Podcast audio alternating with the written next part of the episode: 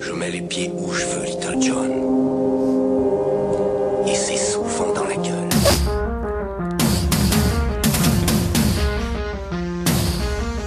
Je dois bien t'avouer une chose, auditrice, c'est qu'il est de plus en plus difficile de tailler des œillères suffisamment grandes à l'aide de mes seuls mots pour que, une fois par semaine, tu puisses te repaître du monde selon moi, tant le monde selon les autres déborde de partout.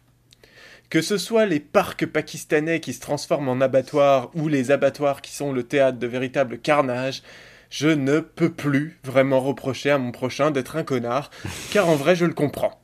Il est dur à trouver aujourd'hui l'espoir. Tout juste peut-on souhaiter que, dans un souci d'optimisation de la cruauté, les prochains kamikazes se feront sauter directement au milieu des pâturages et d'un troupeau de vaches plutôt que de viser les veaux français ou belges? Parce que oui, en plus d'être un anarcho-gauchiste libertaire au discours boboifiant, non content de m'afficher en hipster contrarié qui se laisse pousser la moustache sur la bite à défaut d'avoir une pilosité suffisante sous le pif, en plus d'être un féminazi émasculé par une mère castratrice, je suis végétarien. Tant de qualité pour un seul homme, c'est décidément trop.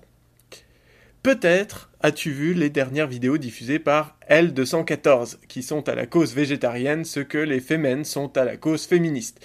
Des extrémistes qui énervent tout le monde, et c'est même pour ça que je les aime. Ces dernières vidéos montrent entre autres l'écartèlement de bêtes encore vivantes dans un abattoir bio certifié label rouge sang, du coup, hein, et font pleurer les viandards qui découvrent avec horreur que abattre un animal s'attache plus qu'abattre un noisetier. J'en connais qui ont rendu l'agneau du week-end dès les premières secondes de la vidéo d'ailleurs. Mais ce n'est pas le sujet aujourd'hui. Non, le sujet, c'est que ce week-end, tandis que d'aucuns se faisaient péter le bide d'œufs en chocolat et d'autres d'explosifs, le Parlement a voté une loi organique qui modifie très légèrement les conditions dans lesquelles se dérouleront les élections de 2017. Tu vas voir, c'est nigo. On va encore dire que je me tracasse pour un rien. Comme tu l'as appris à l'école, il faut aujourd'hui 500 parrainages d'élus, parlementaires, conseillers généraux ou maires, pour pouvoir se présenter aux élections présidentielles. Bon alors, déjà, à l'origine, c'était juste 100, mais c'était vraiment trop facile, donc en 76, Valérie Giscard d'Estaing a décidé de les passer à 500.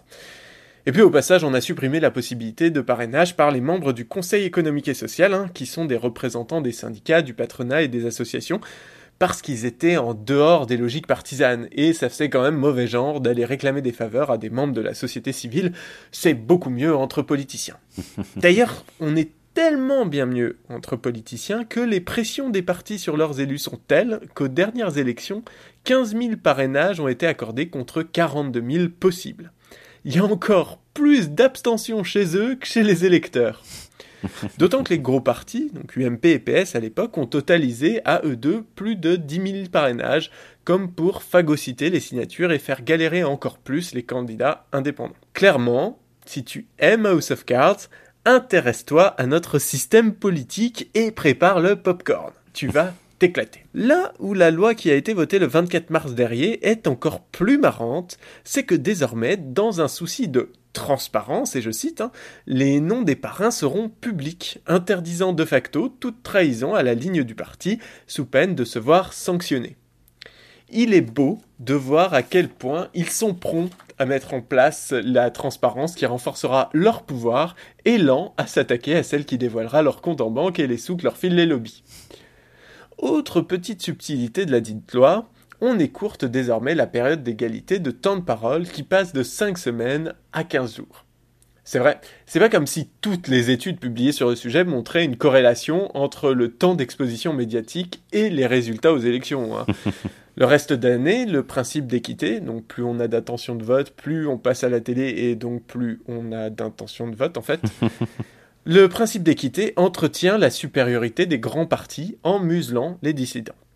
Et quand, 15 jours avant d'aller voter, tu vas découvrir un candidat dont tu n'avais jamais entendu parler, il sera sans doute trop tard pour étudier ses propositions avec un œil éclairé. Les partis, à bout de souffle, s'échinent et luttent en haut de leur colline pour maintenir le pouvoir de nuisance qu'il leur reste.